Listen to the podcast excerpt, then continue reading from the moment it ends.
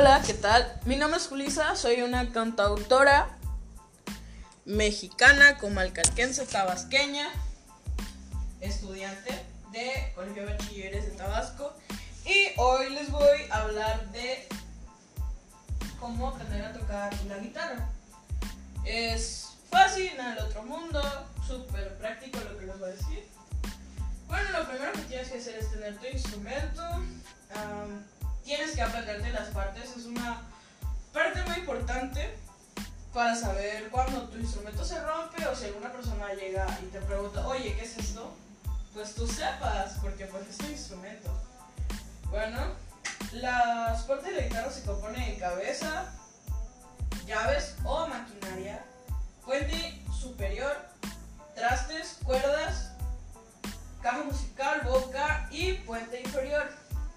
Hay dos maneras de aprendérselas, que es dibujándolo en un papel, poniéndole los nombres y aprendérselos. O agarrar tu instrumento, tener los nombres en un papel y leerlo y ubicarlo en tu instrumento. Bueno, después de aprenderte las partes de tu guitarra, vas con el círculo armónico de sol. Es, el círculo armónico de sol se compone de sol, mi menor, la menor y re séptima.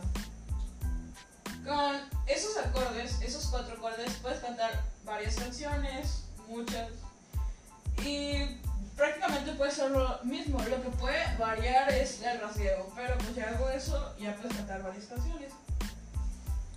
Después de aprenderte el círculo de sol, te tienes que aprender el círculo de fa, el círculo de mi, el círculo de re, todos los círculos.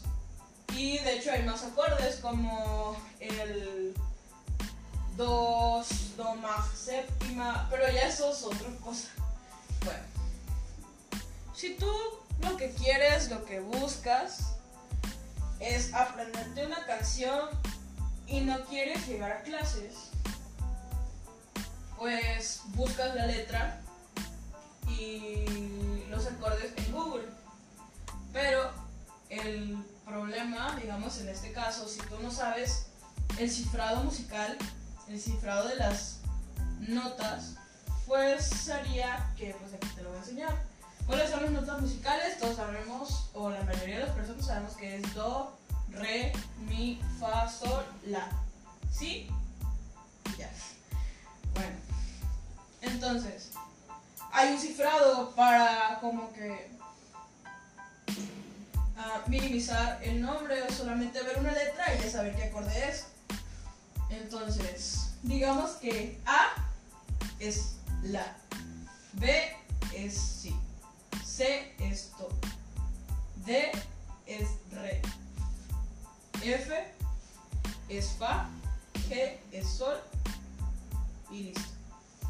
Así se aprenden. Se usa en el abecedario, es una forma más fácil. Entonces, cuando buscas la letra y los acordes en San Google, está la letra y está el cifrado arriba.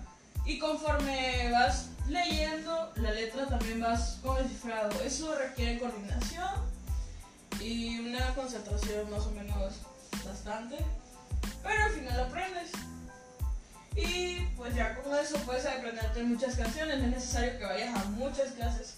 Lo único que necesitas es práctica, porque pues claro que si tú no practicas, tú no agarras tu instrumento, nunca vas a llegar a tener un buen desarrollo musical.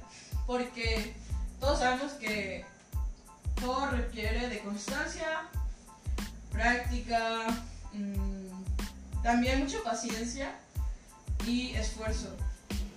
Luego te salen callos, te duelen los dedos, muchas veces hasta te lastimas, pero pues vale la pena porque al final terminas siendo muy, un, buen, un buen, muy buen músico.